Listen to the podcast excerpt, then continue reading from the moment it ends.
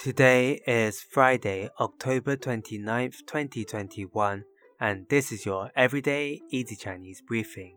大家好，我是林老师, and in under 5 minutes every weekday, you'll learn a new word and how to use this word correctly in phrases and sentences. Today's word of the day is 照,照, which means to shine.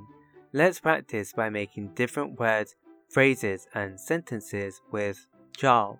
The first word is 照片,照片, which is a noun that means photo. A way of using it in a sentence is 可以帮我们拍一张照片吗？可以帮我们拍一张照片吗？Can you help us take a photo, please? This is a common phrase now since everyone always likes to take photos of their memories while they're traveling.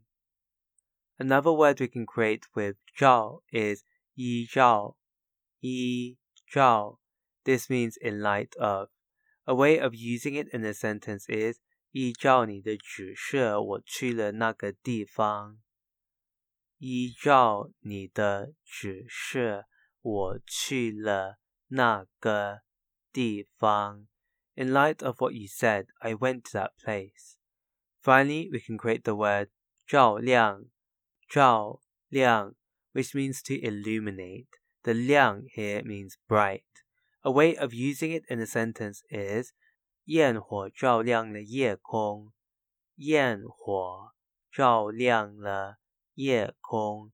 The fireworks illuminated the night sky. Today, we looked at the word 照, which means to shine, and we created other words using it.